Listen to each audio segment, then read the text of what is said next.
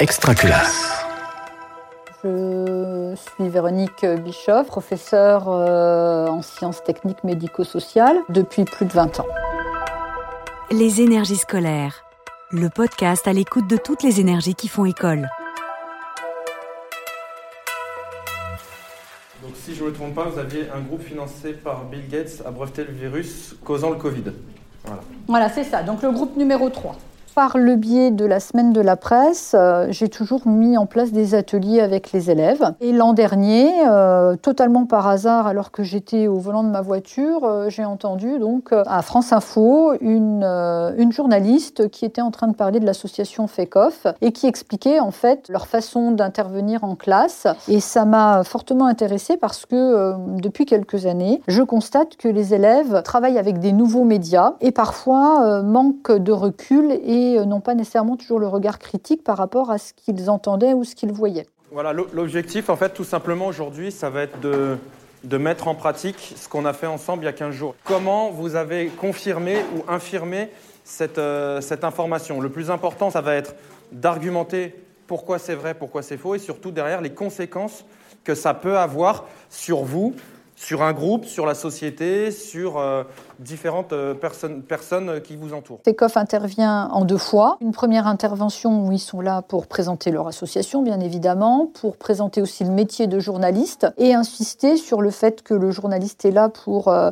pour apporter des faits. Donc ça, c'est la première intervention de l'association FECOF. Travailler sur comment est générée l'information et aussi comment peut se générer certaines fake news, certaines désinformations. On utilise à ce moment-là les premiers outils pour pouvoir euh, traquer ces, fake news. Par exemple, Decodex, hein, qui est un des, outils euh, les plus utilisés euh, proposés par le monde. Hein. On peut aussi utiliser la recherche inversée, utiliser à partir de mots-clés, en fait, ce qu'on a lu et puis faire nos recherches et pouvoir identifier si cette photo existe vraiment, si cette information existe vraiment ou si elle a été ressortie de son contexte et réutilisée à mauvais escient parfois. On a aussi d'autres choses. Alors, c'est un, site euh, par le biais d'Amnesty International qui permet aussi de travailler les vidéos.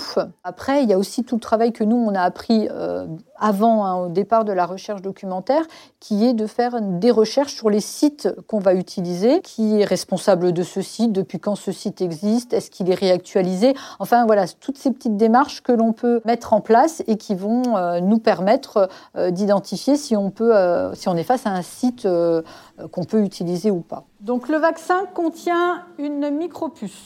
en cherchant sur Internet, on a trouvé plusieurs sites qui nous disaient que l'information avait été fausse. Déjà, on a regardé sur Science Post. C'est un site fiable, mais euh, il faut relier avec d'autres informations et d'autres sites. Pour confirmer que c'était une fake news, on a regardé une vidéo. C'est un, infirmier qui explique que c'est impossible d'avoir, euh, de mettre une puce euh, dans un vaccin pour le mettre dans le bras. On est parti à partir d'informations vraies ou fausses d'ailleurs, hein, qui concernent plus particulièrement le sanitaire au vu du contexte dans lequel on est. Et les élèves ont dû, euh, en binôme, se faire enquêteurs à partir d'une info qu'on leur a proposée, vérifier si l'info était vraie ou fausse, pouvoir argumenter en quoi euh, cette information était vraie ou fausse, d'expliciter d'où partait cette information, quand elle a commencé à être véhiculée et pourquoi, et au final de, euh, de montrer en fait quelles étaient les conséquences que pouvait avoir une telle information surtout si, si elle était fausse. La deuxième intervention consistait à faire cette présentation orale euh, de leur travail donc devant Pierrick et donc devant leurs camarades de classe, euh, ce qui était aussi un entraînement donc à la préparation du grand oral qui sera prévu en fin d'année de terminale. Par rapport à l'argument que vous avez donné, qui était de dire on a vu une vidéo, ça a été fait par un infirmier. ok, mais quelle est la source en fait? Sachez que pendant la campagne de vaccination, au début de la campagne de vaccination, il y a beaucoup d'infirmiers, de, pompiers qui ont pris la parole pour s'élever contre le vaccin, qui ont après ont été suspendus euh, par l'administration mais euh, comme quoi le fait d'être pompier, médecin, enfin par pompier, infirmier, etc., ne veut pas forcément dire qu'il faut absolument tout croire, il faut quand même vérifier, euh, vérifier derrière. Quand il y a un intervenant extérieur, il faut savoir que les élèves aiment beaucoup, euh, parce que c'est pouvoir faire rentrer aussi au sein de l'école des professionnels. Évidemment, un professionnel n'a pas la même approche qu'un enseignant. Hein. Je me suis rendu compte que quand l'échange se faisait vraiment euh, avec le professionnel. Certains élèves qui sont très discrets euh, en classe vont commencer à participer beaucoup plus facilement. Donc ça laisse vraiment une autre dynamique et c'est plus, on n'est plus dans la salle de classe. En fait, on est dans l'échange avec un professionnel. Ensuite, c'est à nous, enseignants, quand on reprend avec eux tout ce travail-là, de pouvoir leur montrer à quel moment, ah bah tiens, on peut réinvestir ce qu'a dit Pierrick. bah tiens, on peut réinvestir ici ce qu'on avait vu au mois d'octobre quand on a parlé de la recherche Internet et de cette démarche de travail qu'on veut mettre en place pour vérifier qu'un site peut être utilisé ou pas utilisé. Voilà. Si vous avez des questions. Ouais, moi j'en ai. Le tweet, il est parti de qui? Euh, De Pinsol Chifen. Qui est? Je sais pas. Voilà. Non, mais que vous sachiez pas, c'est normal. Bon, après, vous, vous auriez pu faire la, la recherche, donc vous auriez pu voir qu'en fait, je pense que c'est personne. Mais c'est important de quand vous, faites une présentation comme ça, de bien, dire d'où est parti le tweet. C'était une des consignes, hein. d'où est partie euh, la rumeur, d'où est partie la, fausse information, pour se rendre compte qu'en fait, parce que c'est le travail de cette personne qu'on va vérifier. C'est pourquoi elle a, fait ça. Et donc, on va terminer notre travail hein, euh, qu'on a débuté donc, euh, en octobre avec la recherche documentaire et, euh, et ce point de programme, l'intervention de, de FECOF à deux reprises.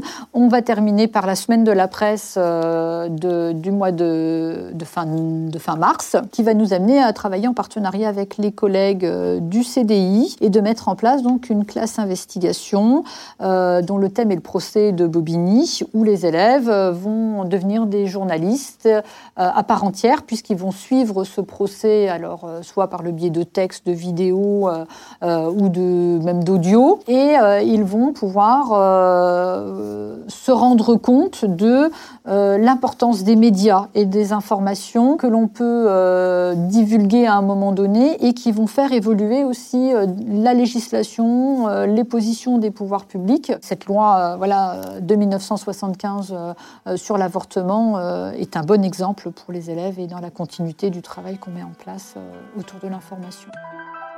Alors bien sûr que j'ai appris beaucoup de choses, bah, notamment à la première intervention. Hein, j'ai découvert des outils qu'ils ont présentés que moi-même je n'utilisais pas. j'ai pris aussi par exemple de la distance par rapport au fait que j'avais tendance un peu à diaboliser les réseaux sociaux et de faire un certain deuil aussi d'une manière de travailler puisque depuis très longtemps en fait je travaillais avec la presse écrite et c'est vrai que progressivement je me suis rendu compte que cette presse écrite là n'était plus le support privilégié des élèves. Donc, euh, bah, c'était à moi de m'adapter à la nouvelle génération qui arrivait. Si euh, voilà, les élèves utilisaient cet outil et que c'était leur outil privilégié, il fallait bien que moi, euh, je m'adapte également. Le BABA en sanitaire et social, c'est d'être informé. Donc, euh, on ne peut pas passer euh, outre euh, et l'information ne peut pas venir que par le biais du professeur. et on a même travaillé au tout début sur, sur des articles de presse que les élèves choisissaient et présentaient à toute la classe, justement dans l'idée de générer cette culture générale, spécifiquement ST2S, donc sur le sanitaire et le social. Donc voilà, j'ai le sentiment que je l'ai toujours fait et je pense que je l'ai toujours fait en définitive. Les énergies scolaires est un podcast extra classe par Réseau Canopé. Auteur-réalisation Floriane Lemaître. Mixage Simon Gattegno. Coordination de production Luc Taramini et Hervé Thury. Directrice de publication Marie-Caroline Missire. Suivez-nous sur extraclasse.réseau-canopé.fr ou sur votre plateforme de podcast préférée pour retrouver tous les épisodes dès leur sortie. Une production Réseau Canopé 2022.